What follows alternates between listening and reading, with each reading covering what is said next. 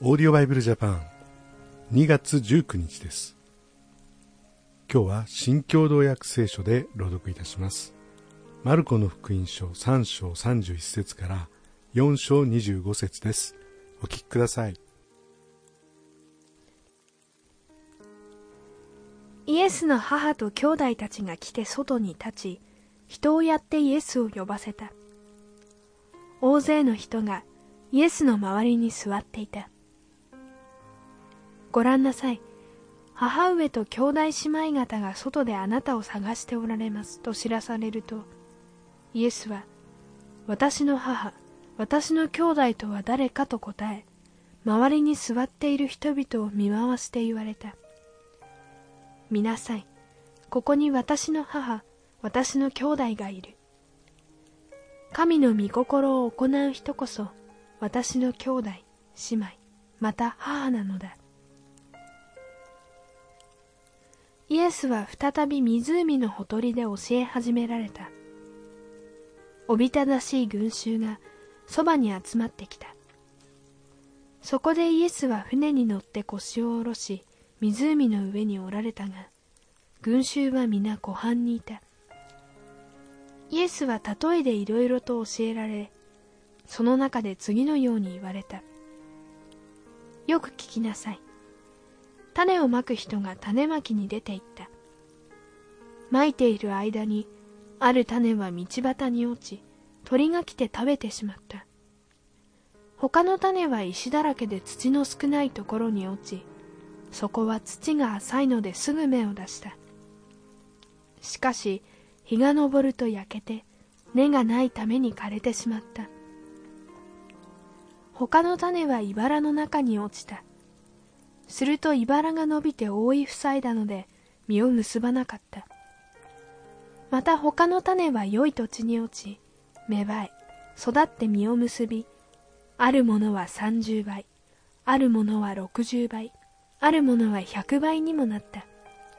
そして、聞く耳のあるものは聞きなさいと言われた。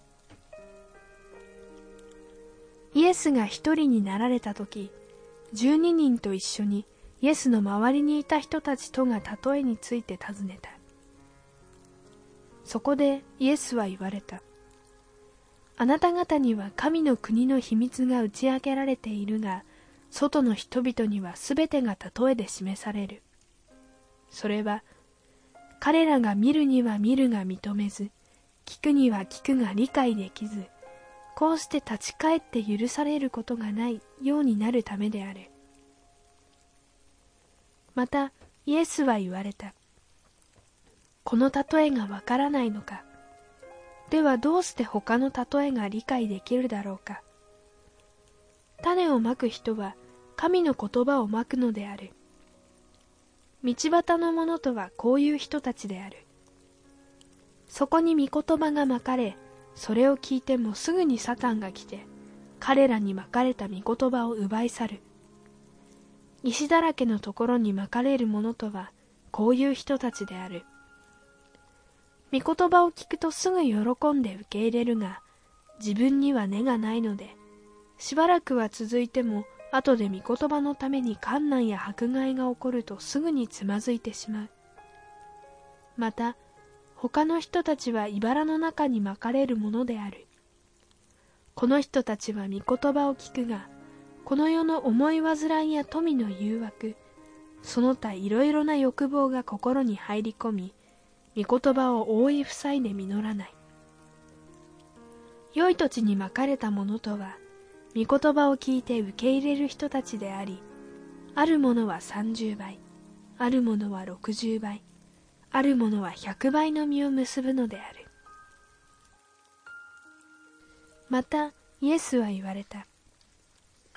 灯火を持ってくるのは、マスの下や寝台の下に置くためだろうか。食台の上に置くためではないか。隠れているものであらわにならないものはなく、秘められたもので公にならないものはない。聞く耳のあるものは聞きなさい。また彼らに言われた。何を聞いているかに注意しなさい。